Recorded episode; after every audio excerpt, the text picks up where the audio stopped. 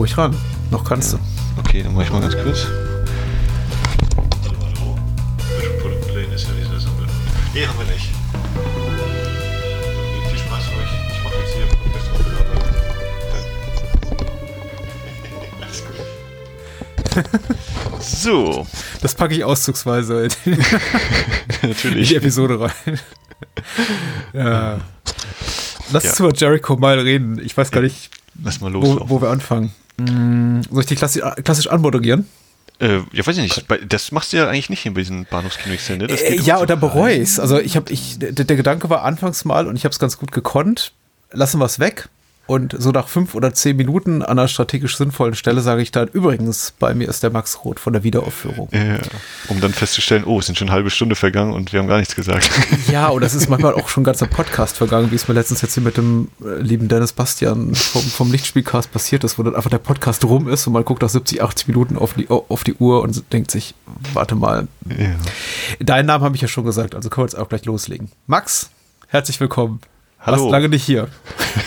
ja, ich glaube, ich, in der Bahnhofskino Extended war ich noch gar nicht, behaupte ich. Nee, warst du noch gar nicht. Warst noch gar nicht. Unglaublich. Nur, so der lieber, nur der lieber Co-Host, der Christian. Ja. Schön war's. Ich hoffe, man hört ihn auch nochmal wieder bei Wiederaufführung. Ja, da gehe ich auch von aus. Äh, er gönnt sich halt gerade ein bisschen eine Pause und mhm. ähm, ja, aber ich glaube auch, er kann nicht den Film einfach so abschwören. Das geht einfach nicht. Ja, ich schicke euch weiterhin regelmäßig Nachrichten, wo dann sowas drin steht wie, ähm, ich vermisse euch, ihr fehlt mir. Ja. Ohne euch sind meine Tage leer. Ja. Also Wein, das Emoji. also wir kümmern uns gerade auch äh, trotzdem, dass weiter produziert wird. Äh, haben jetzt gerade wieder aufgenommen noch eine Folge, beziehungsweise also nicht Christian eben, sondern äh, Kali, meine Frau ist jetzt eben äh, mit im Boot verstärkt und ähm, ja, mal gucken, ob und wie wir dann wieder so eine Regelmäßigkeit hinkriegen. Ähm, alte Filme gibt es ja weiterhin mehr als genug. Oh, ja.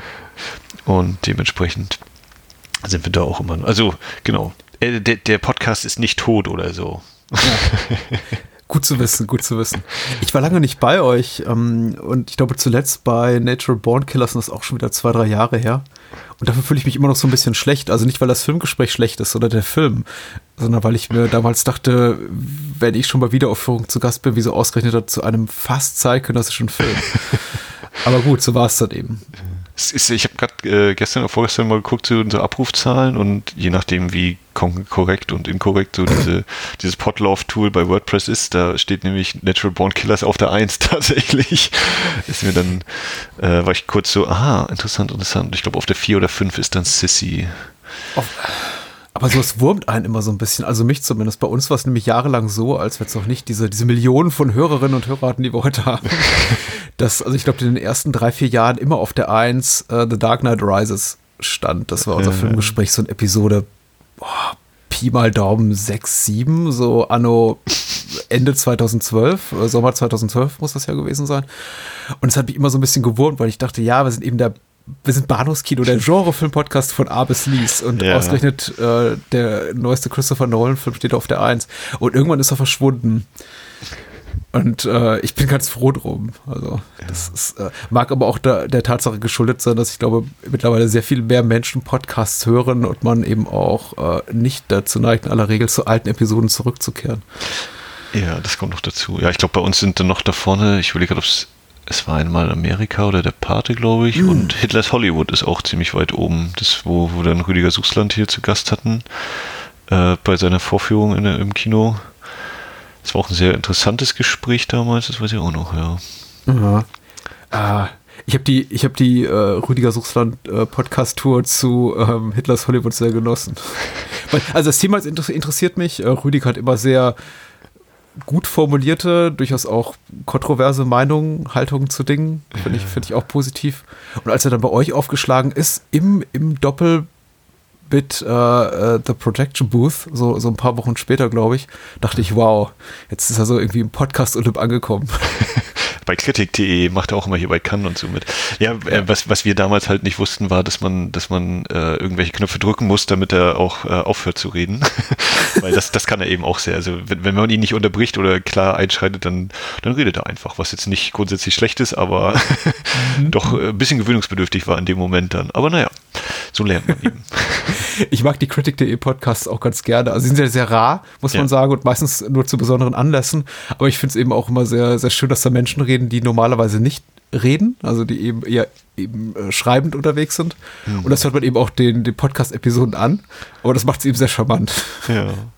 Ja, ist auch, äh, die haben ja auch immer sehr schön unmittelbare Sachen und äh, ich war, ich hatte einmal das Glück, in Venedig zu sein und äh, kann mir das schon vorstellen, wenn du also auf dem Festival da eben ne, drei, vier Dinger geguckt hast, dann hast du in der Regel noch total geiles Wetter draußen, äh, dann mach mal noch einen Podcast und versuch mal alle Filme noch so zu rekapitulieren und so, ja.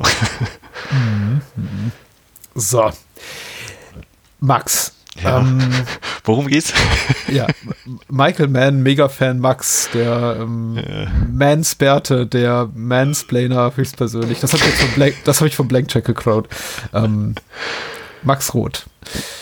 Äh, Michael Mann, Superfan sag ich nicht umsonst. Ich glaube, du hast damals, also mich zumindest und später glaube ich die ganze Welt, weil du hast diesen, diesen Tweet oder dieses Facebook-Post hier noch ein paar Mal rausgehauen, mich total geschockt mit dem Bild deiner Sammlung von äh, Manhunter-Editionen, die da an der Zahl waren, irgendwie über 20 auf jeden Fall, ja. möchte ich behaupten. Verbessere ja, mich behaupte ich auch. Ich, ich, 28, 30, keine Ahnung. Ja, mhm. so in dem Dreh. auf VHS, auf DVD, auf Blu-ray, aus aller Welt. Äh, ja. Sah wunderbar aus und das hat mich schon so ein bisschen, also mich bis ins Mark erschüttert vor unserem Gespräch damals über Manhunter mit Daniel, weil ich eben wusste, dass auch äh, Daniel sehr, sehr Michael Mann kritisch ist und ich nicht wusste, ob ich meine Liebe adäquat transportieren kann. Und dann grätschte da rein mit hier, übrigens hier, ich weiß alles über den Film und ich habe ihn 28 Mal Fürs Halbkino zu Hause. Nee. Also äh, ich glaube, ich weiß bei weitem nicht alles darüber. Das kann, kann ich auch ganz klar sagen. Äh, aber ich äh, irgendwie ist es mal passiert, dass ich mich sehr in den verguckt habe und dann war diese völlig verrückte Phase, in der ich eben quasi versucht habe, mal so sehr viel zu kartografieren, sozusagen, wie der eigentlich so in der Welt zu haben ist und es ist ja Michael Mann typisch, dass der da eben nochmal rumschnippelt und ach, jetzt haben wir eine nächste Generation an Heimmedien, dann kann ich doch nochmal meinen Film bearbeiten. Äh, und beim Man hat es dann, glaube ich, irgendwie vier oder fünf quasi Fassungen, also zwei Hauptfassungen, Kinofassung, Director's Cut und dann hat er nochmal den Director's Cut nochmal directed und naja. Mhm. der kann ja seine Finger nicht von seinen Filmen lassen, so ungefähr. Ja, das ist richtig, das ist richtig. Wobei die Unterschiede zwischen den einzelnen Versionen sich immer relativ in Grenzen halten, möchte ich behaupten. Ja. Also bei Manhunter, bei, bei dem Director's Cut ist es tatsächlich nochmal so ein paar Sachen schon, aber mhm. es stimmt schon, meistens sind das irgendwie so gefühlt kosmetische Sachen und wenn es nicht Schnittberichte gäbe oder so oder jemand, der wirklich mal die, die Frame genau vergleicht, dann würde ich auch sagen, hätte ich jetzt nicht gewusst, dass er bei der Explosion jetzt die Kamera weiter links gewählt hat als die Hauptkamera oder so. Ja, ja. schwierig bei Michael Mann tatsächlich mit den verschiedenen Fassungen, äh, finde ich, dass die eben, dass in, je nachdem, je nachdem, in welchem Land du lebst, du eine andere Fassung als die wahrnimmst, eben die hochoffiziell ist. Ich habe zumindest zum, zum Beispiel bei Miami Vice das Gefühl, dass der überwiegend im Director's Cut mittlerweile vertrieben wird in den USA, der hierzulande, glaube ich, gar nicht verfügbar ist. Genau. Also hier kriegt man auf Blu-ray immer noch die alte Kinoschnittfassung, die ja. auch die sehr viel bessere ist, die eben ohne diesen, diesen schreckliche. ja, nein. Also äh, die, also der maßgebliche Unterschied des Directors Cut zur Kinofassung, der an den ich mich erinnern kann, gut, der hat einen anderen Prolog, aber hat eben auch dieses äh, Directors Cut, dieses äh, In the Air Tonight Cover mhm. ähm, unterlegt mhm. unter die äh, finale Schießerei. Und das finde ich relativ furchtbar. Ja, ich will, genau, ich überlege jetzt gerade, wie rum war das ja. Also genau, also die, die, er hat die äh, Eröffnungstitel auf jeden Fall und äh, mhm. das finde ich halt tatsächlich sehr geil, wie die Kamera eben so aus dem Wasser kommt, so dieses äh, wir sind zurück. wir sind zurück. wir kommen wieder, wir, wir, sind nie wirklich weg gewesen, wir haben nur ein bisschen getaucht. Und stimmt, bei der, bei der Endszene überlege ich gerade, ja, ist der Director's Cut, ist der mit, bei, äh, mit In the Air Tonight? Okay. Ja, ja, stimmt, das ist ein bisschen gewöhnungsbedürftig. Hm. Ja, es ist ab diese, diese, Gutes diese, Argument. also diese, diese Drecksrock-Cover-Version, also klingt irgendwie wie, wie, wie Nickelback hat, hat Philip Collins nochmal eingespielt und das ist einfach, ich, ich kenne die Band nicht, die das äh, gemacht hat, aber ich weiß, dass sie in der Kinofassung eben Michael Mann typisch einfach da der Score aussetzt und mhm. halb äh, Crockett und äh, die anderen eben ballern dürfen und äh, in der Director's Cut-Fassung dachte er, okay, ich spiele mal in voller Länge dieses 6-Minuten-Cover hier von NDR Tonight aus und das passt einfach nicht. Ich habe beide im Regal. Also ich bin nicht so der, der, der Michael Mann Hardcore-Fan wie du, aber ich habe eben auch die Mühe gemacht, die verschiedenen Editionen zu sammeln. Und bei Manhunter, bei Miami Vice und bei Thief habe ich mir dann doch die Mühe gemacht, alle Versionen möglichst hier äh, zu sammeln, weil muss einfach sein. Ja, bei Thief ist ja tatsächlich durch diese OFDB Filmworks Geschichte ist das, glaube ich, mhm. auch relativ gut abgedeckt, dann ausnahmsweise mal hierzulande. Richtig. Ähm, ja. Ja, und bei den anderen Filmen hier, also ich glaube bei Public Enemies steht auf der Blu-ray auch hinten drauf, äh, kann im Vergleich zur Kinofassung andere Szenen enthalten oder so klein gedruckt, wo ich auch so dachte, okay.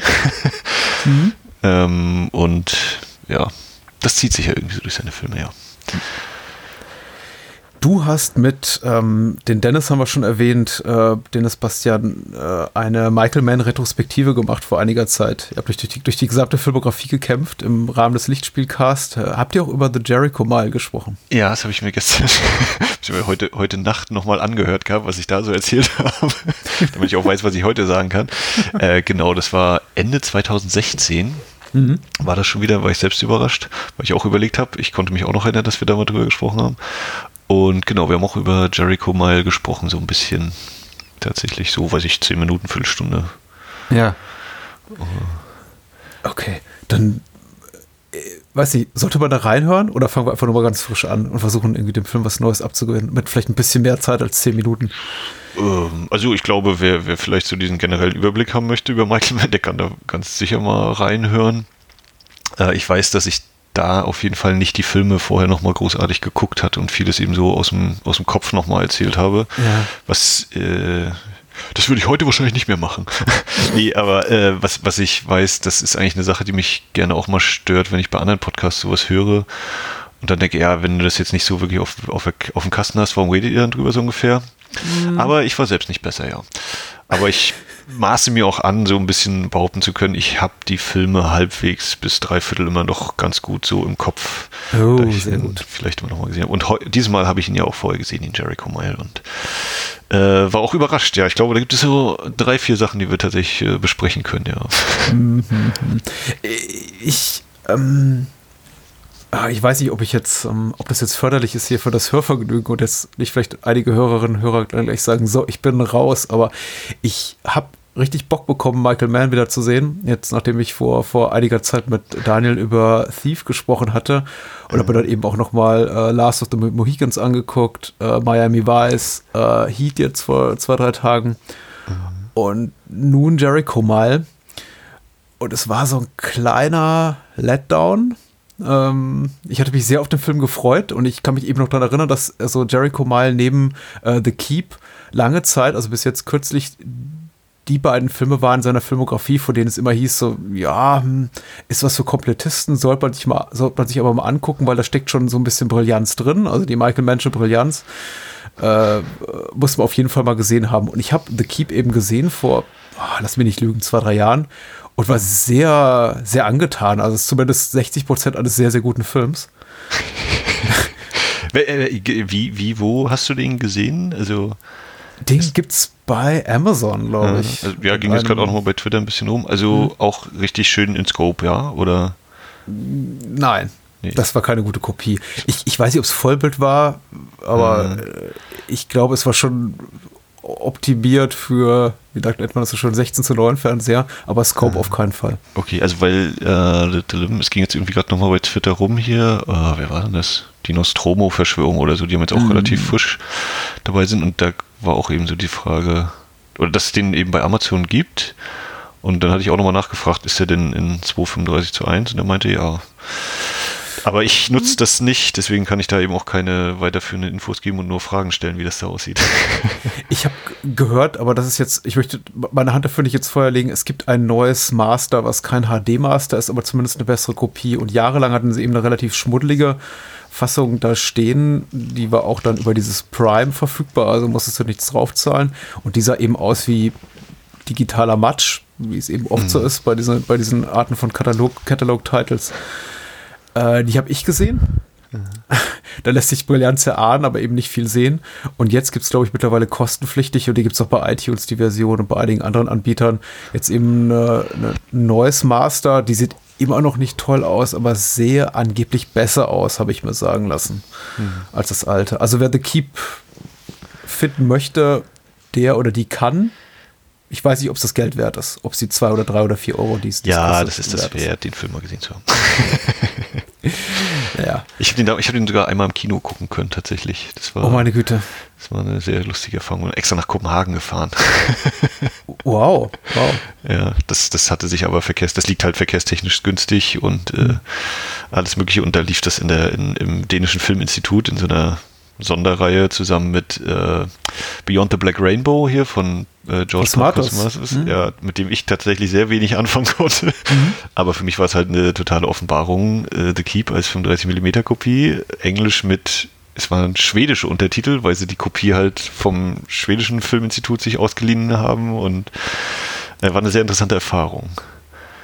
Wow. Ich, wie beneidenswert.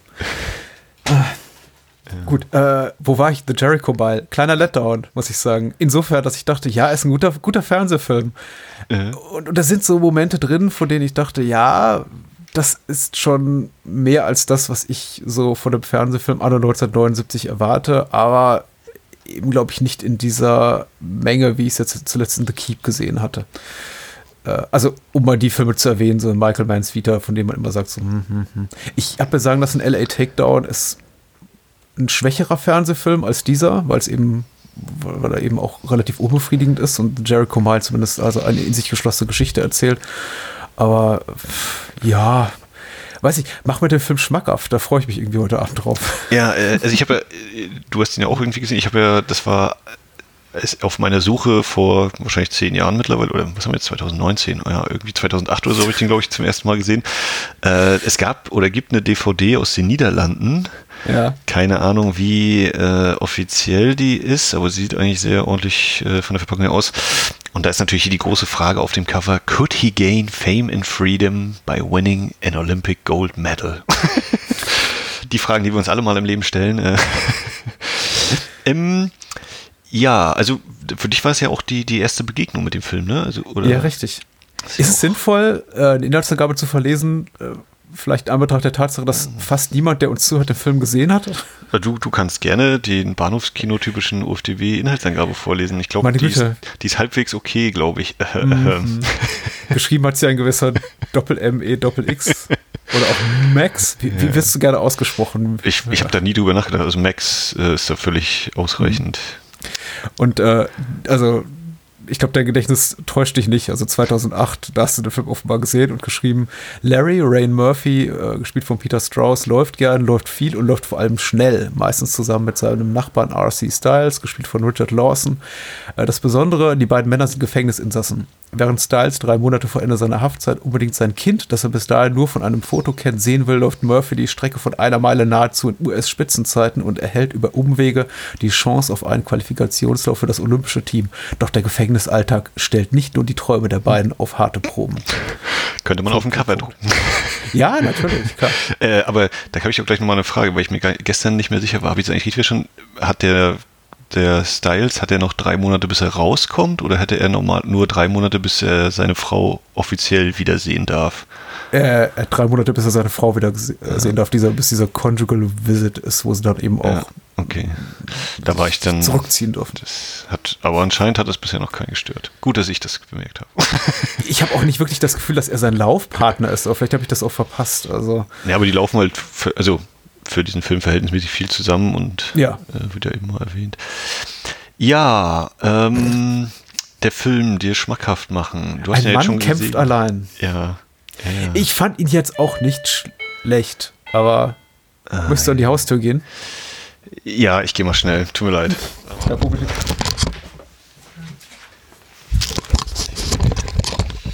ich bin wieder da. Super. So, tut mir leid. Sorry. Kein Problem. Ja, ich, ich, glaube nicht, dass es mein jetzt gutes Recht ist, zu verlangen, dass du mir den Film schmackhaft machst. Und ich möchte jetzt auch mitnichten damit sagen, dass mir der Film nicht gefallen hat. Ich, äh, es, es liegt, es ist, glaube ich, die Tatsache ist nicht ganz unschuldig daran, dass ich jetzt eben einige Mega-Meisterwerke von Michael Mann unmittelbar vorher gesehen habe, bevor ich diesen Film gesehen habe und dann doch etwas auf den nüchternen Boden der Tatsachen zurückfiel, nachdem es dann hieß, so, jetzt äh, verabschiede dich mal von den Erinnerungen an Thief, an Heat, an Miami Vice, den ich wie wahrscheinlich, ja, den ich für grandios halte, aber ich glaube, einige würden da auch widersprechen. Und äh, dann eben Jericho Mile, der, was ein sehr kompetent gemachtes, dramaturgisch schlüssiges und gut gespieltes TV-Movie ist. Aber so viel mehr? Fragezeichen. Ja, es ist die Quintessenz, Michael Mann. äh, ja, ich äh, habe auch so schlaflos dargelegen heute Nacht und überlegt, so na, verfällt man jetzt schnell in dieses, hier sehen wir schon äh, in den Anfängen eben alles, was dann eben später in der Karriere dann zum Tragen kommt und so. Ja. Ähm, was natürlich irgendwie so ein bisschen naheliegend ist. Äh, also bei dem Wiedersehen jetzt, mich hat es auf jeden Fall durchaus fasziniert, wie äh, schon komplett eben ähm, er auf äh, rein instrumentale Musik setzt. Mhm. Ne, also dieses Sympathy for the Devil, wo wohl unklar genau. ist eben, ob das tatsächlich lizenziert wurde oder was weiß ich. Stand mal in irgendeinem Büchlein. Ähm, also das funktioniert für mich auf jeden Fall, dieser Einstieg, eben dieses ähm, dokumentarische, ja, eigentlich überwiegend so, ähm, die, den, den Alltag dort zu porträtieren, mhm. wie die bösen Buben alle nur einfach Sport treiben wollen und vielleicht Drogen anbauen oder was auch immer. ähm, und äh, dann eben so sich langsam rantastet, ne? Also, dass das wirklich äh, sehr ja, ausführlich eigentlich etabliert wird. So, das sind, ähm, dass eben dieser komische Reporter, war das nur der Gefängniszeitungsschreiber? Das habe ich auch nicht so hundertprozentig verstanden mit diesem ja, richtig. Hm. Folsom Observer, der dann eben fragt, na, was macht ihr so? Und ja, wir sind natürlich Nummer eins. Schreibe bitte hin, Nummer eins. Warte, ich schreibe dir das mal hin, Nummer eins. Und dann geht er zu den nächsten. Ja, wir sind übrigens die Nummer eins und äh, alle sind natürlich die besten und größten. Völlig überraschend. ähm, und wie eben natürlich da schon so die, diese Struktur auch gelegt wird von, von den einzelnen Gruppierungen eben in dem Gefängnis ja dann. Ja. Äh, was ja dann eben die, die entstehenden Konflikte, es ist ja dann vor allem der äh, Styles, der dann da äh, eben quasi sich äh, zu nachvollziehbaren Fehlern hinreißen lässt, die ihn dann schließlich das Leben kosten. Also ja, Spoilern ist, ist ja kein Problem, ne? Ja, kein Problem. Ähm, also wie, wie das da eben schon reingelegt wird.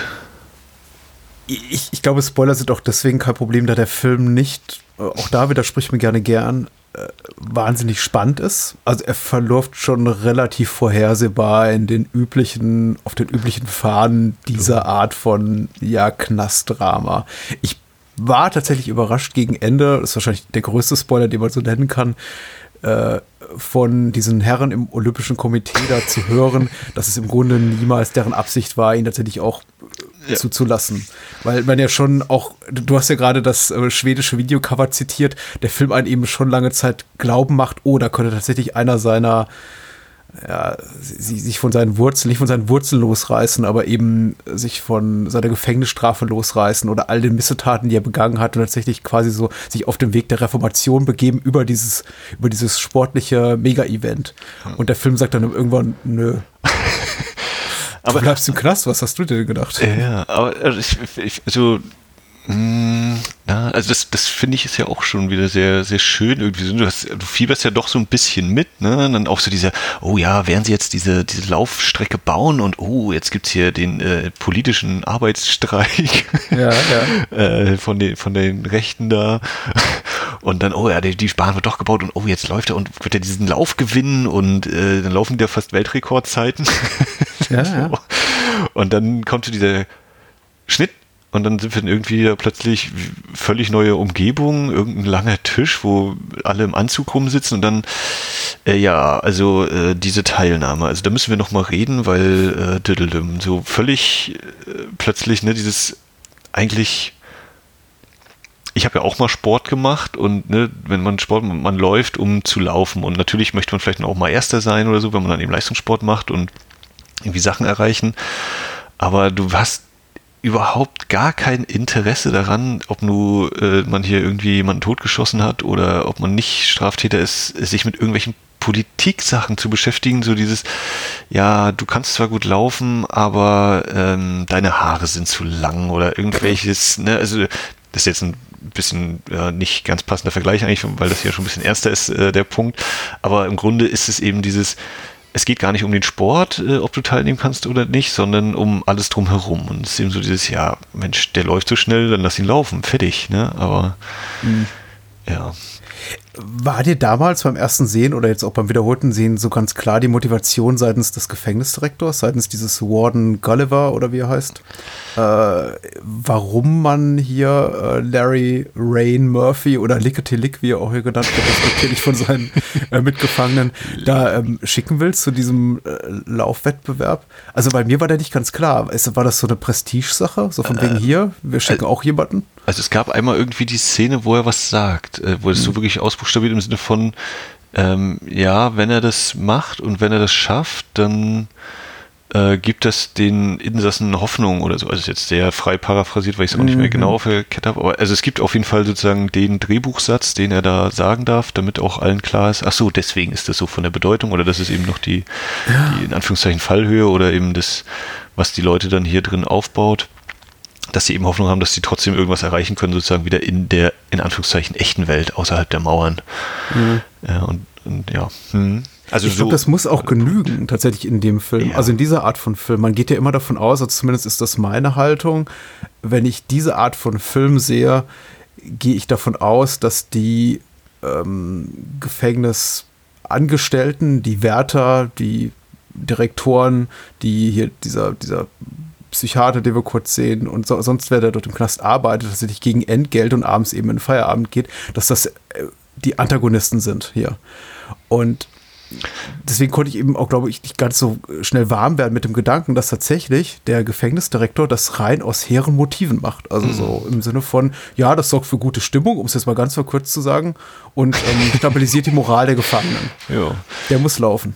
Äh, ja, das stimmt, ne? aber also würde ich jetzt fast einfach dann wieder äh, mich aus dem Fernsehen sagen, ja, das ist eben dann Michael Mann, der das eben nicht so völlig klischeebehaftet macht wie die bösen Insassen, die guten Aufpasser oder quasi andersrum, weil es unsere Sympathiepersonen sein sollen, sondern dass er tatsächlich ein bisschen äh, realitätsnah, nenne ich es jetzt mal, mhm. verortet. Also dass auch der Gefängnisdirektor eben nicht einfach so ist hier äh, Shawshank Redemption-mäßig, wir müssen hier alle äh, sofort auf den Stuhl bringen und bloß nicht den Kopf vorher nass machen, die sollen ordentlich verbrennen und alles und so, sondern eben, ja, wir haben nur mit denen hier zu tun. Und ähm, ja, dieses Motiv des Laufens, was ja dann immer wieder aufkommt, äh, oder was uns ja eigentlich immer gezeigt wird, du kannst zwar laufen, aber du kannst nicht davonkommen. Das haben wir eben bei, bei Styles, äh, ne, der tatsächlich ja nicht weglaufen kann. Und äh, ja quasi auch bei seiner äh, ja, Drogenlieferantin sozusagen, die Frau, die ihn da besucht, die ja auch noch versucht wegzulaufen, aber die den auch nicht entkommt. Und äh, also da wird das ja schon sehr deutlich zweimal sozusagen etabliert, dieses Motiv Laufen ja, aber Entkommen nein. Mhm. Und das ist eben dieser, dieser Kontrapunkt dann eben bei Murphy, dass der könnte so viel laufen, der könnte das tatsächlich schaffen, dazu entkommen. Mhm. Mhm. Ja. Aber stimmt so mit den, die, diese Gefängniswärter-Sachen, ja, also der machte auf mich auch keinen Eindruck von, ja, ihr seid hier, ihr seid alle der Abschaum der Gesellschaft, ich werde euch so lange quälen, wie ich hier im Amt bin und dann werde ich mir meine tolle Rente gönnen oder sowas. äh, also ich würde jetzt auch nicht sagen, dass er zu denen sagt, kommt, wir gehen jetzt ein Bier trinken oder so, aber dass der schon irgendwie nicht so klischeebehaftet überzeichnet wirkt wie manch anderer Gefängnisboss. Ach, ja. die, die, die, die gängigen Trivia-Quellen sagen, Michael Mann war ja bei seinen Recherchen für, ja. für Straight Time, diesen Dustin Hoffman-Film, so so beeindruckt von den Zuständen in diesem Folsom Prism in, in, in Kalifornien, dass er in, insofern, dass er eben überrascht davon war, wie, wie träge und teigig und einfach nur blass im übertragenen und wortwörtlichen Sinne die Wärter oder Angestellten in diesem Gefängnis sind und wie äh, knackig, sportlich, fit und ehrgeizig und einfach vor Energie berstend die meisten Gefangenen sind, da sie ja nichts anderes zu tun haben den ganzen Tag, als sich äh, geistig, aber eben vor allem körperlich weiterzubilden und weiterzuentwickeln. Ja. ähm, und das fand ich eben ganz interessant, dass er das versucht eben schon so akkurat in diesem Gefängnisfilm zu zeigen. Ich glaube gleichzeitig, und jetzt fängt so ein bisschen Kaffeesatzleserei an, äh, gleichzeitig aber, glaube ich, auch den, dem Umstand gerecht werden muss, dass er dort eben diese Dreherlaubnis bekommen hat in die, eben diesem Gefängnis und damit Sicherheit auch irgendwelche Leute, Leuten äh, Menschen von Seiten des kalifornischen Bundesstaats oder dieses der Gefängnisleitung gesagt haben, ja, ihr könnt uns aber hier nicht so eine Art mhm. äh, Lock-up oder Shawshank Redemption drehen. Also wo tatsächlich der, der, der, äh, der Chef, der, der, der Chef, der, der Gefängnisdirektor so ein faschistoides Oberarschloch ist. Also. Ja.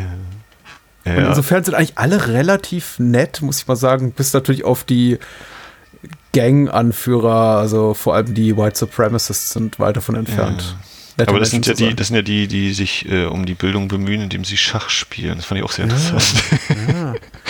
Detail. Ja, ja natürlich, äh, wenn es dann hart auf hart kommt, dann sind die natürlich alle keine Unschuldslämmer, dann zücken die eben ihre Waffen und so. Ähm, in irgendeinem der, es gibt irgendwie drei, vier Hefte, Bücher äh, zu Michael Mann, ja, und in einem stand dann auch so, ja, während der Dreharbeiten äh, gab es 13 verletzte Insassen und einer wurde umgebracht. Und ich so, okay, ja. Und wir wissen ja, dass da einige Leute hier, die hier mitspielen, sind ja eben die Insassen tatsächlich hier. Ne? Das sind ja zwar die Hauptleute sind schon Schauspieler, mhm. äh, aber einige sind ja eben aus wahrscheinlich gutem Grund dort, wo sie sind. ja.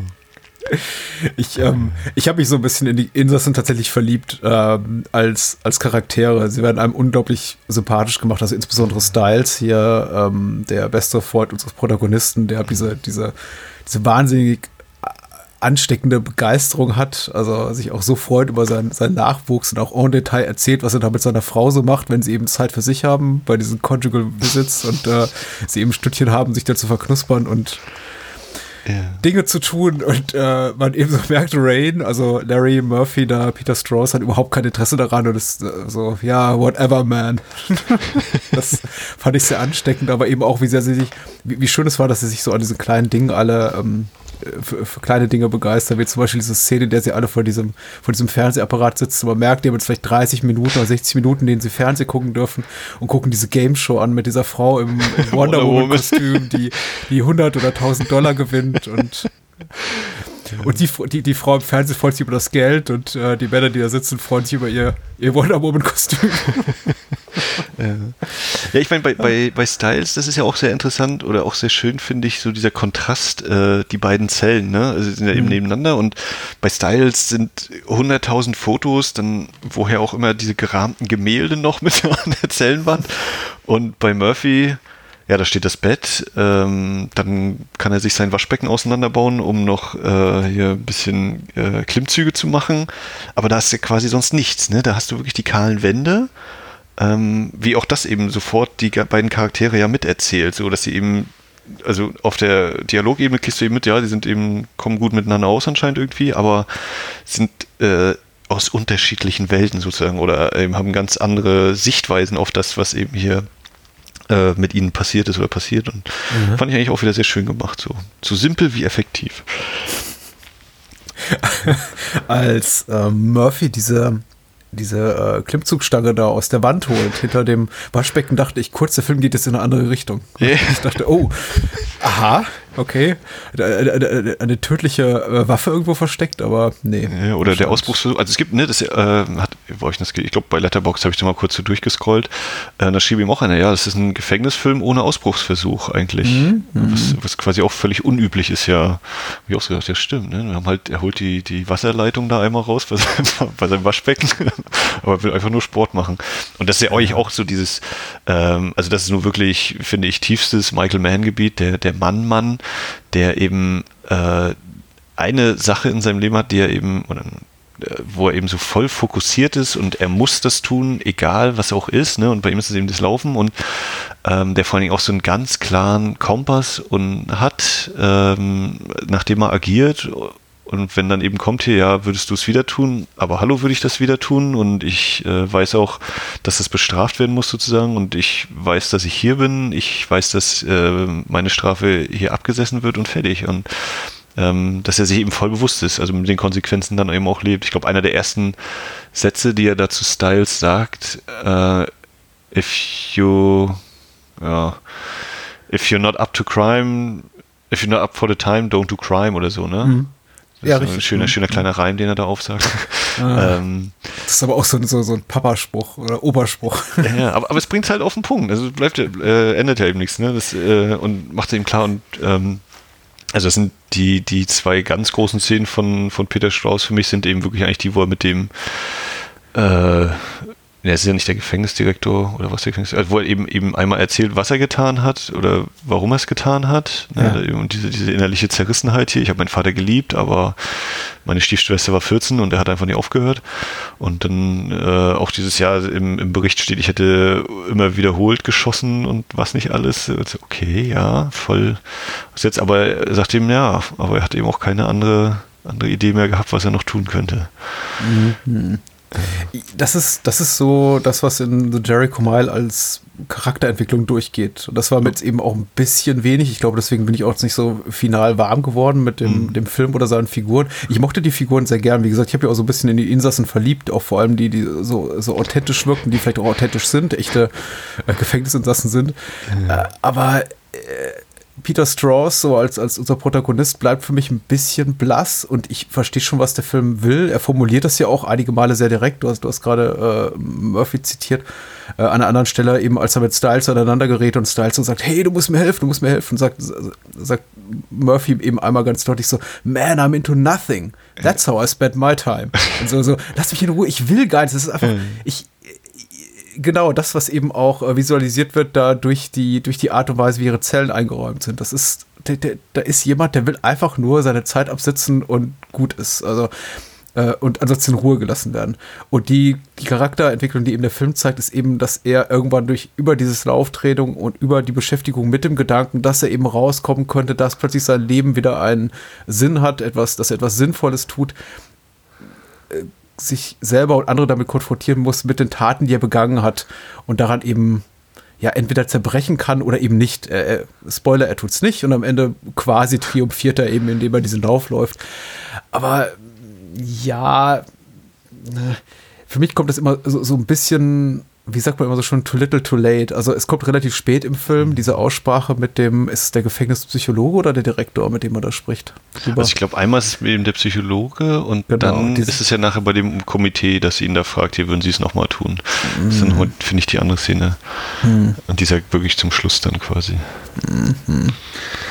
Äh, bisschen zu spät. Ich weiß auch nicht, wie man es anders tun sollte in, im Rahmen der einfach Umstände, in denen dieser Film produziert wurde. Es ist eben 90 Minuten. Man darf nicht, glaube ich, zu sehr ins Detail gehen. Es gibt nicht sowas wie Rough Language. Also es ist schon alles so, dass das auch ein ähm, unbescholtener US-Bürger an 1979 mit äh, konservativem Hinterstübchen um zu Primetime gucken kann. Also da ist nichts drin, von dem man sagt so, uh, ah, um. also. Keine, keine expliziten Gewalttätigkeiten oder, oder böse Sprache. Aber äh, vielleicht fehlte einfach, äh, fehlte einfach so ein bisschen Laufzeit, so ein bisschen mehr Seelenpein. Ich weiß es nicht. Für mich kam das eben ein bisschen zu spät und dann, als ich dachte, und, und dann war es für mich eben auch sehr offensichtlich, also on the nose im Sinne von, mhm. ach, das will der Film. Okay, jetzt kommt also die, die Botschaft mit dem. Da rascheln kurz die, die Drehbuchseiten. Ne? Naja, genau. Aber äh, mit, mit, der, mit der Gewaltdarstellung, also würdest du jetzt sagen, vom, vom Punkt aus explizite Gewaltdarstellung jetzt so im Verhältnis oder weil es gibt ja schon so ein paar Schlägereien und auch die Messerstechereien und einmal sehen wir auch ein schön mit Bluttupfern versehenes äh, äh, Hemd. also Gewalt ist ja doch schon aus mit drin. Ich, ich brauche es nicht so intensiv, aber auch das, wie gesagt, mag der Tatsache geschuldet sein, dass sie eben diese Dreherlaubnis hatten und dann eben unter der Auflage, dass sie dieses, diese, diesen Knast nicht darstellen als die Hölle auf Erden. Aber nach allem, was man eben über Forts of Prism liest und eben über andere äh, Gefängnisse dieser Art, äh, mit Insassen, die überwiegend aus dem Bereich Mord, Raub, Vergewaltigung, also schwere körperliche auch Delikte kommen, fand ich es relativ unglaubwürdig, dass sie dort ein relativ schunkeliges Leben haben. Klar, da werden Morde begangen, Leute werden auf übelste Art und Weise umgebracht, aber es wirkt insgesamt relativ ungefährlich, möchte ich sagen. Also auf mich zumindest. Vielleicht ist es aber auch, vielleicht bin ich da aber auch einfach verdorben durch 1001 Gefängnisfilme, in denen ich eben gesehen habe. Oder, oder sowas wie diese HBO-Serie Austin, der jede Episode, in jeder Episode drei, drei Menschen umgebracht werden und die Gefäng Gefängniswärter absichtlich weggucken. Ähm, hier hätte ich das Gefühl auch, apropos Gefängniswärter, die sind den überwiegenden Teil des Films gar nicht so wirklich präsent. Also mhm.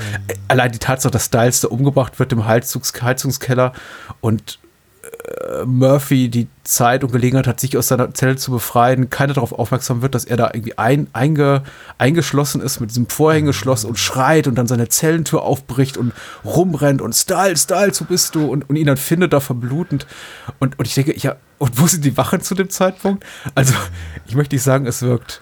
Ich habe genau schon geplant. gesagt, es ist, ich, ich habe ich hab schon gesagt, es ist zu spät. Ich habe schon gesagt, ich wollte nicht sagen, es, es ist äh, schuckelig gemütlich dort im Gefängnis. Aber es wirkt alles in allem schon relativ harmlos. Äh, unbedrohlich. Ähm, also ja, also ja. Und dieses hm. Bullitum mehr so nach, nach Schulhof-Bullitum. Also man, man kloppt sich schon mal, aber ohne dass es wirklich wehtut. Vielleicht fehlte mir da einfach noch mal so ein Hauch mehr Intensität. Hm, also ich überlege gerade, also Styles kriegt jetzt als erstes kriegt er von seinen in Anführungszeichen eigenen Leuten, hier von den von der die schwarze Bruderschaft, wie sie sich immer nennen, kriegt er einmal ins Gesicht. Da sehen wir das erste Mal, glaube ich, Blut. Ja, Styles kriegt fast alles ab, ja. Wenn er sich da seine Lippe dann abtupft hinterher, so dann wird er natürlich umgebracht.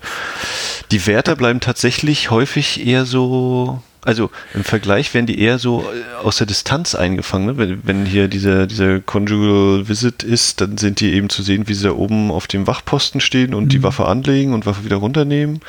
Sie werden uns, also sie sind eher eine, eine nicht näher äh, gezeigte Masse, wenn sie dann auch die, die Frau verfolgen, ihr hinterherlaufen. Mhm. Ähm, also ja, bleiben eher so anonym. So, dann kriegt Styles ja halt seinen, seinen Tod die große Schlägerei gibt es dann noch. Und es gibt natürlich ja, äh, ja. Äh, hier, wenn, wenn äh, Peter Strauß hier mit unserem Helikopterpiloten aus Magnum sich dann einmal prügelt. äh, das hatte ich beim ersten Mal sehen, damals war mir, kannte ich den noch nicht, aber dann habe ich mal ein paar Folgen Magnum gesehen und dann habe ich so gedacht, Mensch, war der da auch so durchtrainiert? Ich weiß es nicht.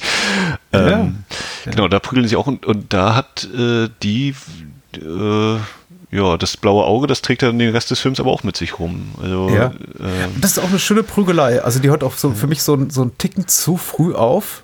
Also ich, ich dachte, Murphy kriegt noch deutlicher was ab, aber vielleicht reicht das auch einfach angesichts der ich weiß nicht, ich weiß nicht, wie oft hast du schon mal so einen, so einen ordentlichen Fausthieb in den Magen bekommen, so? Also, ich weiß, wir sind durch Filme wahrscheinlich alle so dieses, ja, jetzt ist er halt fünf Meter runtergefallen, Mensch, da muss er sich den Schnürsenkel nochmal zubinden, aber in echt, ähm, also ich fand ihn auch schon durchaus authentisch, diesen Kampf. Ich sag nicht, dass es nicht äh, schmerzhaft ist. Ich wurde ja. einmal in meinem Leben richtig fies zusammengeschlagen und ich weiß, wie das, wie sich das anfühlt. Also grundlos. Einfach ein Mensch ist auf mich zugerannt und hat mich angefangen im Bauch zu treten und ist dann noch weitergerannt.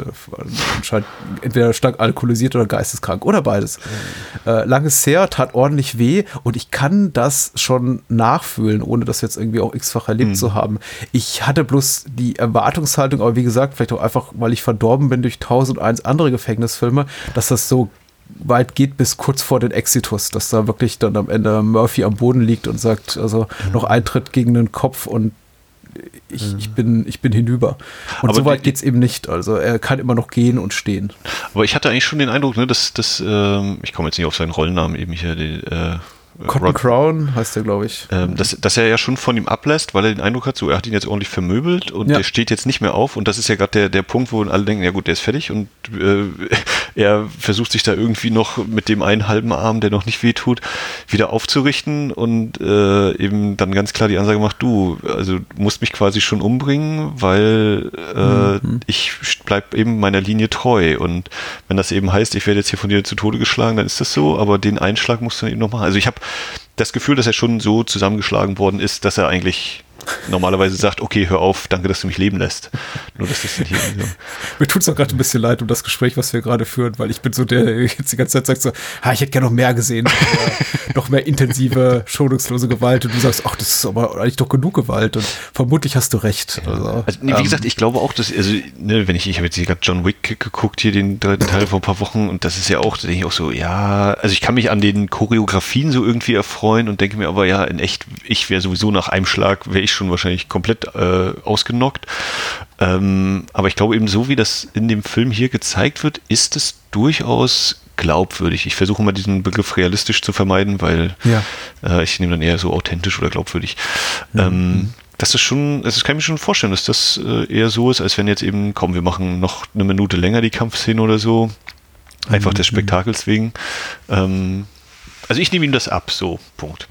Äh, ja, und unabhängig davon, wie, als wie intensiv oder glaubwürdig wir das jetzt wahrgenommen haben, glaubwürdig auf jeden Fall, finde ich, ist ähm, diese, diese Prügelszene in dieser, ich glaube, es ist eine Waschküche, hm. wenn mich nicht alles täuscht, äh, die für mich inszenatorisch interessanteste Szene des Films. Also äh, Michael Mann ist sowieso schon gut mit Kamera und Schnitt, das merkt man. Das ist unglaublich, unglaublich dynamischer Film. Ähm, wirklich, wirklich gute Montage. Die Kamera scheint ständig in Bewegung zu sein. Das ist wirklich unglaublich, also der Film hat unglaubliche, unglaublich intensive Vorwärtsbewegung, also durch die Art und Weise, dass selbst auch Gesprächsszenen immer so ein bisschen äh, die, die, Kamera irgendwie sich von den Figuren entfernt, wieder näher an sie rantritt. Also es ist immer irgendwas in Bewegung. Aber diese Szene, diese, diese Schlägerei in der, in der Waschküche, da kommt das so richtig durch. Und äh, ich, äh, da hat mich die Kamera auch wirklich beeindruckt, wie sie da so äh, immer so die, die, die Figuren der, äh, die Bewegung der Figuren nachvollzieht. Zum Beispiel als hier Murphy über diesen Bügeltisch fliegt, wo ihn einfach äh, hier Cotton Crown, der Roger Mosley da, der äh, Magnum Kollege einfach mal so drüber haut und ähm, wo sie offenbar, also wo einfach die Kamera in der Horizontal mitgeht, wo sie offenbar auch einen Dolly-Track gelegt haben und die Kamera fährt eben so mit und vollzieht diese Bewegung so nach, wie er da einmal durch die Küche, durch die Waschküche fliegt. Also das fand ich schon sehr stark und äh, da merkt man dann eben auch, da sitzt ein Michael Mann auf dem Regiestuhl und nicht ein, ich möchte niemanden beleidigen. Äh, Fernsehregisseur 0815. der Typ, der, der, die alte voll, der, der, der Soko 5118 oder wie die Serie heißt, inszeniert hat. Ähm, ja. Also ich habe auch, äh, oder vielleicht ist mir auch einfach gestern ein bisschen mehr aufgefallen, dass bei manchen Dialogen, wie dann plötzlich, wenn wir eben eher mal so zwei, drei Leute so im Bild haben, dass wir eben sehen hier, ja, die Gruppe, die sich jetzt unterhält, und dann plötzlich oder vielleicht plötzlich, aber dass wir dann doch wirklich ganz schön ordentliche Großaufnahmen von Gesichtern kriegen und irgendwie, das ist jetzt natürlich eigentlich nicht untypisch, ne, damit die Schauspieler auch schön zu erkennen sind, ihre Leistung bringen können, aber irgendwie fängt er das nochmal auf einer anderen Ebene ein oder vielleicht im Zusammenspiel mit dem Schnitt eben, dass dann wirklich wir richtig dicht an diesen Personen dran sind, was vielleicht auch der, der Enge des Gefängnisses geschuldet ist. Also wenn hier äh, Cotton Crown und der, der Nazi-Captain sich dann unterhalten, ja. ähm, das ist auch so, da sind irgendwie zehn Leute drumherum und plötzlich sind ihre Gesichter so ganz, ganz groß und äh, dann ist nichts anderes mehr so im Bild ungefähr. Und dann geht die Kamera wieder zurück und wir haben diese Übersichtsperspektive. Also da, das äh, hat mich schon ein bisschen eingesaugt da in den mhm, Momenten dann mhm. tatsächlich irgendwie. Es war beim ersten Mal sehen, war das noch anders, weil ich da glaube ich auch mehr drauf geachtet habe, worum geht es jetzt eigentlich und was passiert überhaupt und so. Und jetzt quasi ein bisschen mehr so auf die, diese in Anführungszeichen Feinheiten oder Inszenierungen ein bisschen achten können. Ähm, ja. Ja, ja. Also der Film hat diese Momente, die mich wirklich auch, wie sagst du gerade, einsaugen, die mich wirklich auch gefangen nehmen, die mich wirklich so einnehmen und irgendwie in, in, in die Filmwelt eintauchen lassen, gerade eben, wenn sie sich so authentisch und so ungeschliffen und so unmittelbar anfühlen. Dann wiederum in, in, in anderen Momenten kippt es eben für mich in so eine klassische, ich möchte nicht sagen TV-Dramaturgie um, das wäre zu despektierlich, also insbesondere angesichts der Tatsache, dass es eben auch damals wie heute tolle TV-Movies gibt und tolle TV-Serien. Ähm, aber wo er eben dann doch so ein bisschen konventionell wird, zum Beispiel, wie ich finde, in fast allen Szenen mit diesem Trainer, diesem Externen, der da kommt, der von Ed Lauter gespielt wird, oder dem, dem, dem Kollegen von Charles Bronson in Death Wish 3, den ich mag Ed Lauter, ich mag den Schauspieler, ich sehe ihn immer, immer gerne, aber er, ist, er stellt so eine Figur da, von der ich das Gefühl habe, ich habe sie einfach in tausend anderen Filmen schon so gesehen. Jo, natürlich. Ja, das personifizierte gute Gewissen und ja. Äh, ja. Wenn ich, wenn ich dich laufen sehe, dann weiß ich, das ist, davon habe ich die ganze Karriere über geträumt, einmal jemanden wie dich zu trainieren, ja. Komm, wir laufen noch ein bisschen im Sonnenuntergang. ja, ja. Äh, das ist, ähm, da wird der Film einfach konventionell. Äh, wohlgemerkt nicht schlecht. Also ich möchte nicht behaupten, dass Jericho mal an irgendeiner Stelle umkippt, so ins, ins, ins, ins schmierige, seifenoperige. Das ist nie der Fall. Dafür ist einfach auch das Drehbuch zu gut, die Inszenierung zu gut. Aber er wirkt eben nicht besser als viele Filme dieser, dieser Machart. Ähm, ja, er verweigert sich ganz gut einem, dem, dem üblichen Happy End auf jeden Fall auch noch. Mhm. Finde ich, ne? Also irgendwie, also klar, es ist dann eben dieses überdeutliche, ha, äh, ich habe die Zeit besiegt, so ungefähr. Ähm, ja. Aber es bleibt ja trotzdem quasi dieser Pyrrhus-Sieg, weil er eben nicht teilnehmen konnte. Er kommt nicht raus ähm, und, und, dreht weiter seine, wird weiter seine Runden drehen. Mhm. Äh, auch wenn er jetzt eben, also ich habe mal geguckt, der, der, der Weltrekord liegt anscheinend bei 3,43 oder so, äh, Ende der 90er. Aufgestellt für die Meile. Und er läuft da 3,50 in den äh, Umständen, also was so die, die Rahmenbedingungen angeht mit der Bahn, dieses Sandding, die, die Schuhe und alles, ähm, das ist schon, äh, das ist zum Beispiel sehr realitätsfern, würde ich zum Beispiel sagen. Oder also den müssen sie das wirklich eigentlich tatsächlich rauslassen und überall mitlaufen lassen, weil der den alles gewinnen würde, mhm. äh, wenn der das eben tatsächlich so durchhalten könnte. Und wenn er schon in dem Zuständen so läuft, wenn der ordentlich ausgestattet wäre, dann müsste er wirklich losfliegen, ja. Ach, ich habe, ähm, also ich möchte nicht sagen, ich war früher Sportler, aber ich bin früher regelmäßig gelaufen und mich hat also als Läufer ein bisschen gestört, aber das mag jetzt auch vielleicht auch nur nicht meiner Realität entsprechen, aber äh, jemand anderes Ansprüche an realitätsgetreue Darstellung oder authentische Darstellung total erfüllen. Dieses ständige Beschleunigen oder wieder verlangsamen, beschleunigen, verlangsamen, das wirkte eben für mich sehr, sehr anstrengend. Also man hat eh schon so das Gefühl, dass ab diese komplette Meile, die die laufen, der läuft dann eben ab gegen Ende gegen einen, ich glaube, Olympioniken namens Davis, mhm. äh, die, diese Meile genau in 3,52 und es ist eben immer so, dass, dass sie sich, äh, so, dass sie sich über die ganze Strecke immer wieder gegenseitig überholen. Mhm. Und ich denke mir, ja, so sieht eigentlich kein wirklicher Wettkampflauf aus. Ich meine, das kann vorkommen, dass tatsächlich einer vorne liegt und der andere kommt, schiebt sich vor ihn ja. und dann schiebt er sich wieder. Aber im Grunde ist es einmal, wenn du so dein, dein wie soll ich sagen, genau dein Leistungszenit so erreicht hast, auf den kommst du einfach nicht mehr. So, so läuft eigentlich kein normales Wettrennen ab. Ja, also ich, ich habe gestern auch nochmal drauf geachtet, ich, am geilsten ist der, der vierte da im Bunde, wenn die zu viert laufen, der einfach mal mit Sonnenbrille läuft, wo ich so dachte, ja, du bist mit Sicherheit nicht im Team im Leistungssport.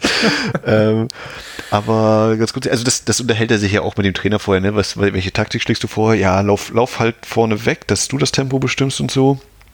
Und ähm, also ich überlege nämlich gerade, ich glaube, also Larry läuft ja sozusagen das Ding von vorne weg, mhm. wird dann, glaube ich, einmal überholt und dann äh, hat er eben, weil er so gut ist, ja noch seinen Zauberturbo, äh, den natürlich jeder gute Läufer hat, der dann eben hinten raus, wenn dann die letzten 200, 300 Meter sind, dann äh, schaltet man ja komplett ab und äh, haut ja einfach alles raus bis zur Ziellinie und danach äh, kippt man auseinander. Ähm, aber er kann den eben jederzeit zünden und äh, ja, das ist so ein bisschen, aber ich finde es insgesamt so, für die Verhältnisse finde ich es auch noch in Ordnung, ja. Aber ich, Nein, ich finde es auch vollkommen in Ordnung, ja. ich, ich bin ja auch mal ein bisschen gelaufen, ähm, auch wenn ich dann beim Handball eigentlich gelandet bin, aber so ein, zwei Lauferfahrungen in der Jugend habe ich auch noch mitgenommen und weiß ja, wie das ist. Wie geil das sein kann, wenn du irgendwie die ganze Zeit Zweiter bist oder wenn du tatsächlich das Ding von vorne läufst und dir klebt einer am Hacken und dann sagst du so, ach, da vorne ist die Ziellinie, du, ich bin dann mal weg und ja. ziehst, ziehst, dann auf den letzten paar hundert Metern tatsächlich nochmal ordentlich an und lässt alle anderen stehen. Das ist schon ein geiles Gefühl manchmal, ja. Ich sag, ich sag so ja, als hätte ich irgendeine Ahnung davon, aber nein, habe ich natürlich nicht. Ja. äh, Peter Strauss wäre vielleicht noch erwähnenswert. Ähm, überhaupt die Besetzung, also Brian Dennehy hier als White, Supremacist, äh, White Supremacist äh, der hat Spaß hier Dr. Rolle, Ja, der hat auf jeden Fall Spaß. Überhaupt ist der Film sehr gut besetzt. Also in, in Reihe von Menschen, von denen man sagt, habe ich doch schon mal irgendwo gesehen. Also diese klassischen, ja. hast du schon mal gesehen, Gesichter, Gesichter, denen du keinen Namen zuordnen kannst. Also bei Brian Dennehy fiel es mir relativ leicht, weil ich, ich habe früher Effects und Effects 2 total geliebt. Stimmt, das war der. Ja. Äh, und äh, ja, äh, in, insofern fiel, fiel, mir das leicht. Und äh, Magnum habe ich auch geguckt, aber da waren eben auch viele Gesichter, von denen ich dachte, wo war der doch mal her? Ach, stimmt, ein Mann sieht rot 3. Ja. Kennst du doch. Äh, und Peter Strauss, unser Protagonist und Hauptdarsteller, ist eben auch so ein typisches Fernsehgesicht. Den sieht man eben immer wieder, aber kaum in Filmen. Und das habe ich mir auch noch mal dann äh, so angelesen. Er ist ja wirklich jemand, der, ich weiß nicht, ob er aus eigenem Wunsch, aus eigener Überzeugung oder einfach, weil er es nicht anders konnte, sich fast für eine reine Fernsehkarriere entschieden hat. Und ähm, das mag man in der heutigen Zeit auch gar nicht mehr glauben, wo er einfach aus TV-Stars äh, Filmstars werden und umgekehrt plötzlich große Filmstar-Größen zurückkehren ins äh, Fernsehen, solange eben nur HBO oder AMC gerade eine neue Prestige-Serie am, am Start hat oder Netflix oder Amazon viel Geld bezahlen. Aber Peter Strauss ist so jemand, der hat eben, äh, der war ein unglaublich gut bezahlter Fernsehstar, also tatsächlich Hauptdarsteller in unzähligen TV-Movies, hat aber nie wirklich Kino gemacht, außer in kleinen Nebenrollen. Und ähm, wollte ich zumindest mal erwähnen, dass es solche Karrierepfade eben auch damals noch gab. Jo. Ja, kann ich nur abnicken, kann ich nichts weiter beitragen. Äh, ich finde es erstaunlich einfach, wie sich da die TV-Landschaft gewandelt hat, weil ich kann mich noch gut daran erinnern, dass es eben, dass einige Leute sagten, oha, George Clooney ist dem TV entkommen, das ist aber toll. Und auf der anderen Seite eben oh, sowas wie, oh, Glenn Close macht jetzt eine Fernsehserie. Mhm. Also Damages damals, dass, äh, dass sie sich für sowas nicht zu schade ist.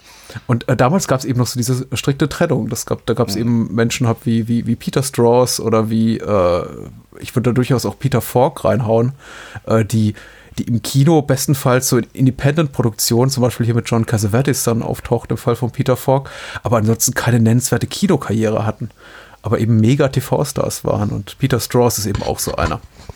Oh. Man kann viel von ihm sehen, wenn man den will und ein bisschen suchen will. Ja. Äh, und er spielt seine Rolle gut, muss man sagen. Ja. Ja, also das finde ich auch mit einer der größten Stärken des Films, äh, so dieses Thema mit dem Laufen und Zeit. Also es ist ja eigentlich wirklich die ganze, oh, die ganze Zeit über, äh, der, der Kampf gegen die Zeit, eben dieses, ne, ähm, irgendwie dem, dem Versuch eben wegzulaufen, hatte ich ja vorhin schon mal ganz kurz gesagt, hier mit der Frau, die eben nicht entkommen kann. Ähm, und bei Larry, der eben möglicherweise das kriegt und dann eben auch, wenn dann plötzlich mal Zeitlupe eingesetzt wird, äh, das ist ja auch so ein Mittel, was er dann mal nutzt, äh, um so ein bisschen das zu verstärken. Und dann haben wir noch diese, diese symbolische Uhr, ähm, ja. wo eben noch sagt, hier, ja, äh, was, was steht auf der Uhr drauf? Ähm, Diddledim, the Jericho, Mile to Jericho, ich weiß es hm. nicht mehr genau. Und dann fragt er hier den Ed Lauder eben noch, na, was, was hat das denn zu bedeuten? Ja, vielleicht mit den, mit den Mauern, die da eingestürzt sind und so. Und genau das ist es ja eigentlich letztlich, ne? Das, ähm, symbolisch oder übertragen, dieses, wenn du nur schnell genug läufst, dann kannst du eben diesen Mauern hier einreißen. Also die, die Gefängnismauern bleiben natürlich stehen, aber die, die symbolischen Mauern, dass du hier gefangen bist, sind dann eben eingerissen und weg und du kannst das schaffen. Und äh, dieser Kreis, der sich dann natürlich schließt, indem er die, das Ding dann auch wieder in Zeitlupe schön gegen die Wand schmettert, nachdem er die Zeit besiegt hat, alle besiegt hat und niemand mehr da ist, dann bleibt ihm eben nur noch, ja, jetzt brauche ich auch keine Zeit mehr nehmen, äh, jetzt kann ich die Uhr auch kaputt machen, ich habe die Jericho-Meile geschafft sozusagen und alle, allen alles bewiesen, ich kann's. Mhm. Zack. Dadurch, dass ich meinem Weg treu geblieben bin. Mhm. Konnten wir jetzt gerade irgendjemand da draußen davon überzeugen, The Jericho Mile anzugucken? Es ist nicht so leicht, muss man dazu sagen. Also der Film hatte eine äh, offizielle Kinoveröffentlichung in, in der DDR, kann das sein? Also ja. Ist zumindest im Heimkino erschienen. Ja, also das hatte ich tatsächlich auch äh, bei, bei Dennis damals im Lichtspielcast, so dieses, oder da war ich mir noch nicht sicher tatsächlich. Da war ich so, ja, äh, amerikanischer TV-Film, der aber, das habe ich dahin auch erst nur gelesen gehabt, äh, in manchen europäischen Ländern war wohl üblich, ähm, ins Kino gekommen ist. Also ich glaube, hier Duell ist ja auch so ein Ding ne, von Spielberg, das war Richtig, auch ein TV-Film. Ja. Und ähm, ich hatte dann eben meinen Vater, ähm, als ich dann sagte, ja, hier Jericho Mile und Peter Strauß, meinte, ja, ja, hier der, äh, den habe ich auch gesehen. Und ich so, hä, wie, wann denn, wo denn? Und ja, lief halt in der DDR. Und jetzt hm. gibt es ja mittlerweile das Buch äh, Mehr Kunst als Werbung, das DDR-Filmplakat, wo so der Versuch unternommen worden ist, äh, alle Filmplakat oder alle Filmstarts der DDR aufzulisten, wo sie eben Plakate gefunden haben. Und da taucht eben dann, ich glaube, 83 oder so ist dann eben das Plakat von Ein Mann kämpft allein dabei. Hm. Und ist auch ein OFDB-Eintrag tatsächlich, der einzige Kinoeintrag für den Film. Ja. ähm, also genau, in, in der DDR lief dieser Film im Kino krasse Sache. Krasse Sache, ja. Sage ich jetzt so aus der Entfernung heraus. ähm, und ist auch durchaus kinotauglich, möchte ich sagen, weil wie gesagt, die, die, also Ästhetik des Films durchaus drei Level über dem Niveau eines äh, handelsüblichen Fernsehfilms dieser Zeit. Wobei man ja auch sagen muss, ich, ich, ich gucke gerne TV-Movies aus dieser Zeit und äh, also US-TV-Filme und die haben schon alle was. Also die Production Values, gerade bei diesen ABC-Filmen und äh, NBC Movie of the Week, also die, die, mhm. die Reihe, in, in der auch anfangs äh, Columbo erschien, äh, diese, diese Movie Murder Mysteries oder wie die hießen, die sind schon alle sehr hochwertig produziert. Das ist äh, nicht vergleichbar mit dem, was man so heutzutage ich sage heutzutage sieht, aber man sieht es ja gar nicht mehr so. Auch eine Zeit lang liefen viele dieser, dieser Hallmark-TV-Filme auch im deutschen Fernsehen und die wurden dann eben so verbraten auf irgendwie RTL 2 als äh, irgendwie äh, eine Frau sieht rot und kämpft für, ihren, für ihre Liebe. Äh, mhm. Das ist äh, nicht damit vergleichbar, was da in, in, in, den 90ern rausgehauen wurde. Zum Glück ist das mittlerweile verschwunden, aber wahrscheinlich zeigt es Tele 5 noch immer um 3 Uhr morgens und ich sage das jetzt bloß so. Dabei äh, ist Tele 5 doch mittlerweile viel besser geworden. Die zeigen jetzt auch ja. Arthouse und Kunstkino. Ähm, mhm, mhm. Aber kurz vielleicht noch, also der Titel Ein Mann kämpft allein ist natürlich auch sehr direkt. Da ist ja. die Jericho-Mile ja tatsächlich durchaus schon ein bisschen äh, symbolbeladener mhm. und deutlich unklarer, würde ich jetzt mal sagen. Wenn einer kommt hier, ja, Jericho-Mile, okay, worum soll es da gehen? Läuft einer nach Jericho? Wäre ja tatsächlich so mein erster Gedanke dann gewesen. Ähm, und bei Ein Mann kämpft allein würde ich schon denken, du, ja, hm, ein Mann sieht rot, ein Mann kämpft allein, dann wissen wir Bescheid, so ungefähr. ähm, was ja eben auch nochmal zeigt, dass da durchaus eine gewisse Tiefe drin ist eben in dem, in dem Titel und das, worum sich das dann so alles dreht. Ja. Eingeschränkte Zustimmung. Ich, ich, bin mir nicht sicher. Ich bin mir nicht ganz sicher, wie, wie der Film damals vermarktet wurde. Ob man da so ein bisschen. Also, mich hat das Plakatmotiv, zumindest das US-Plakatmotiv, so ein bisschen an Chariots of Fire erinnert, der ja später rauskam. Ich meine aber, ein Mann kämpft allein. Also, Jericho Mile kam zumindest in unserem Breiten im Kino nach Chariots of Fire raus. Also, äh, also wie gesagt, ist ja thematisch verwandt und für mich klingt so, ein Mann kämpft allein so ein bisschen auch nach die Stunde des Siegers. Also ich habe das Gefühl, man lehnt sich da so ein bisschen dran an im Marketing, aber ich kann auch vollkommen falsch liegen.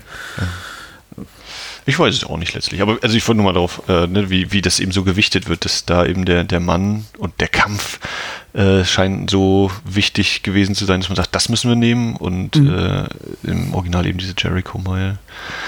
Ja, ja. Ja, ja, ja, ja. Ähm, ich mag den Film jetzt ein bisschen lieber. Ich gucke ihn auch mal irgendwann wieder an. Aufgabe erfüllt. Ja. ja, das ist auch so ein bisschen, also das ist, ist nicht der beste aller Wege, den ich da beschritten habe, von ja. irgendwie Megameisterwerken zurück zu den Karriereanfängen, aber ähm, ich möchte mal behaupten, ich hätte in dem Alter so einen Film nicht drehen können und kann ihn bis heute nicht drehen. ja. Ich wäre von den Insassen zusammengeschlagen worden, glaube ich, wenn ich das versucht hätte. Ja. ja, aber so mit zehn Jahren Abstand kann man sich den dann auch ein zweites Mal angucken, würde ich sagen.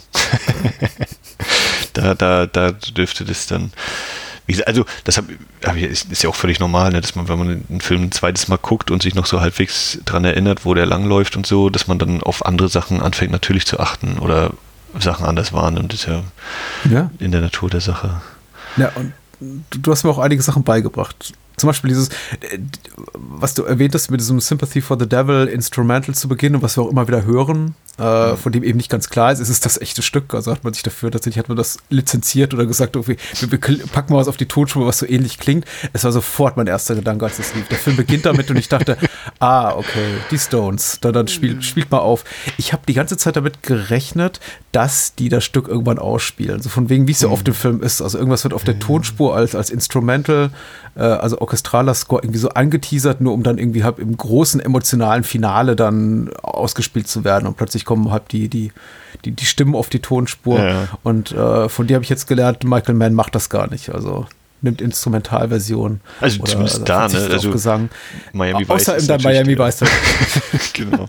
Nee, also es gibt natürlich immer mal äh, auch, auch Lieder mit äh, bei Manhunter ist das ja auch, wenn dann zum Schluss hier Heartbeat kommt, äh, das ist ja auch mit Text. Aber gerade eben so bei Thief ist es ja auch wieder komplett eben mit Tangerine Dream und äh, ne, da ist ja auch nichts an, an gesprochenen Liedern.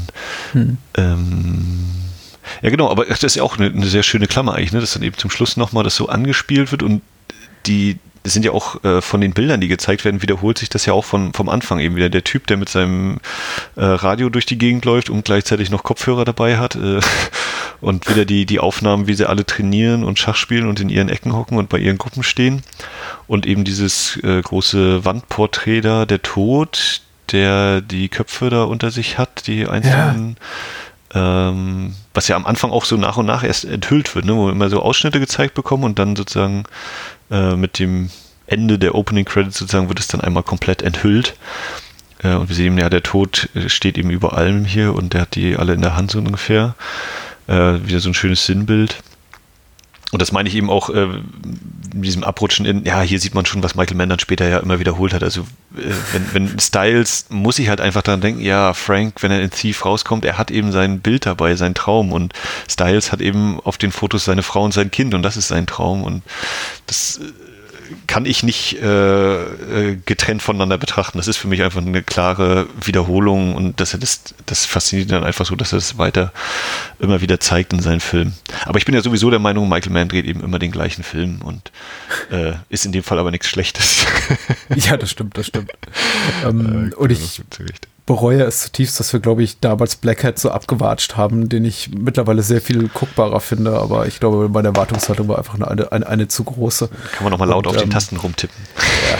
Ja, insbesondere jetzt im, im äh, Gewahrwerden der Tatsache, dass Michael Mann wahrscheinlich so schnell keinen Film mehr drehen wird, falls er überhaupt noch mal einen Film drehen wird. Ja, das finde ich es eben, also sich auch ganz klar hier eine, eine, eine, Botschaft an mich. Äh, Patrick, du musst dich mit Black Hat noch ein bisschen mehr anfreunden, auch mit Public Enemies, weil wir werden wahrscheinlich nicht viel mehr haben von ihm. Ja. Also bei Public Enemies fiel es mir damals, glaube ich, relativ leicht. Und bei Black Hat hatte ich auch so ein bisschen so dieses, ja, okay, jetzt macht er halt die Nummer, die er sonst gemacht hat, auf, auf äh, Weltniveau sozusagen, so ein bisschen James mhm. Bond und wir reisen an alle Schauplätze der Erde.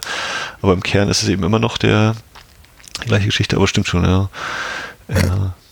Auch diese, diese Dialogzeilen hier, wenn, wenn Brian Dennehy über den Platz schreit, also wenn, wenn äh, Murphy die halbe Stunde unbeaufsichtigt in der Werkzeugkammer kriegt und äh, das ganze Geld, das Drogengeld dann rausholt und verbrennt.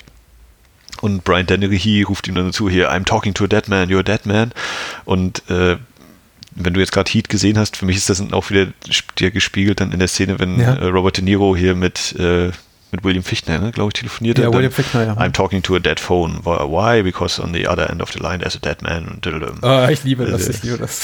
Das ist für mich so wirklich so dieses, da hat Michael Mann noch seine alten Entwürfe und die alten Drehbücher und äh, das, das, nehme ich jetzt wieder, die Idee, und die nehme ich nochmal und nochmal. Und ähm, was ich mir damals so als ein Kernsatz äh, im, in seinem Werk eben war, ist dieses Time is Luck. Äh, das sagt, bei Mann hat es, glaube ich, Molly, die es zu ihm sagt, in, in Thief bin ich mir jetzt nicht ganz sicher, ob er das mit Raquel Welch macht, wenn er ihr äh, sein völlig überzeugendes und total normales äh, Komm, heirate mich Gespräch äh, führt. ich war im Knast, ich muss jetzt die Zeit aufholen, musste mich heiraten. Oh ja, okay, warum nicht? Ähm, äh, bei Miami Vice kommt auch noch mal hier, wenn Colin Farrell sagt, Time is luck, äh, mhm. und dann sagt, glaube ich, Gong Lee, luck ran out auf jeden Fall, das ist so ein Kernsatz für mich in, in seinen Werken und äh, das eben diese Time-Geschichte ist ja hier quasi, das hatte ich ja vorhin gesagt, hier, das ist eben das, was, was diese Geschichte überhaupt ausmacht. Zeit. Darum geht es hier. Korrekt. Alles richtig. Danke. Bis auf Rackle Welch. Bis auf Rackle Welch. Es war Tuesday Welch, aber das ist egal. Oh Gott, das ist ja richtig. Aber genau, wie, naja, peinlich. Passiert. Äh, passiert. Äh, ich danke dir ganz herzlich für das Gespräch. Bugs. Ja, vielen, vielen Dank, dass ich äh, mal in der Bahnhofskino Extended Edition hier mit dabei äh, sein konnte. Im immer gerne wieder. Ja, wenn du, wenn du Michael Mann besprechen möchtest, gib Bescheid. Und ähm, ich, ich hoffe doch auf sehr viel mehr Wiederaufführungen dann in nächster Zeit. Ja, also genau. Mit oder ohne Christian. Ja, Aber. der wird auch wieder auftauchen. Wir machen jetzt die Regenschirme von Cherbourg. Oder oh. haben es jetzt gerade gemacht. Hm. Kommt jetzt demnächst auch raus hier in Deutschland auf Blu-ray tatsächlich. Aber ich dachte, La La Land wäre das erste guckbare Musical überhaupt, was auch echte Männer gucken können.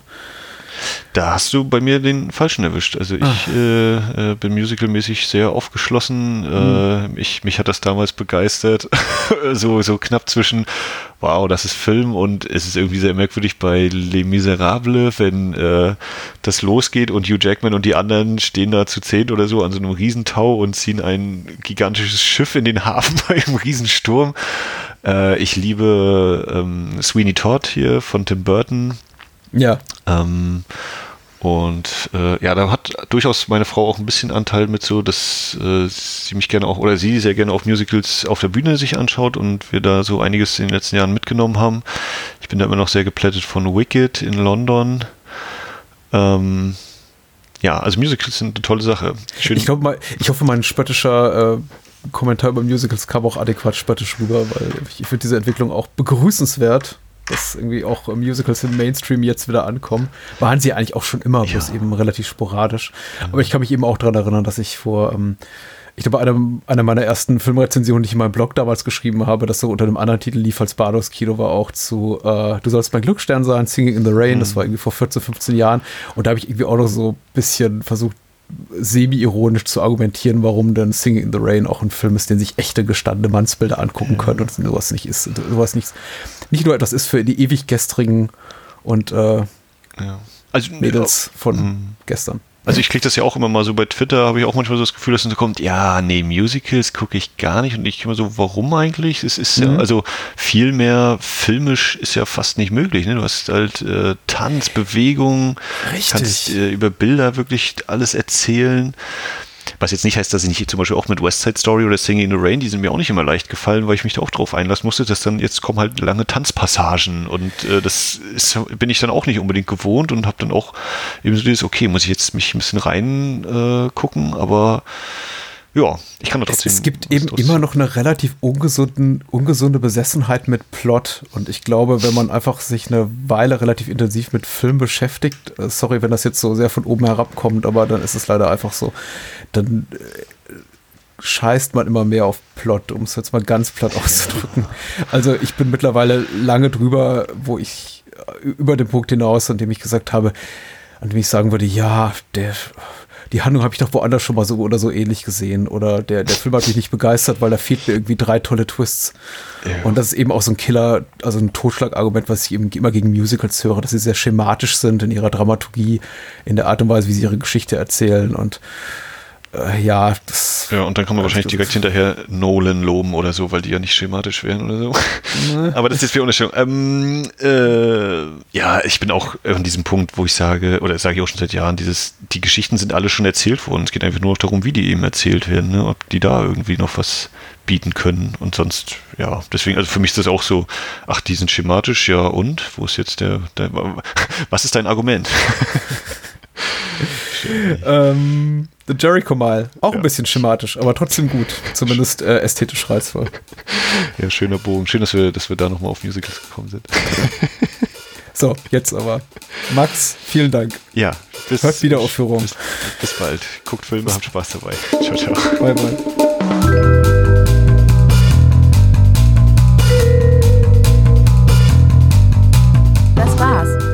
Mehr Bahnhofskino und die Bahnhofskino Extended Edition gibt es bei iTunes, Spotify und überall, wo es gute Podcasts gibt.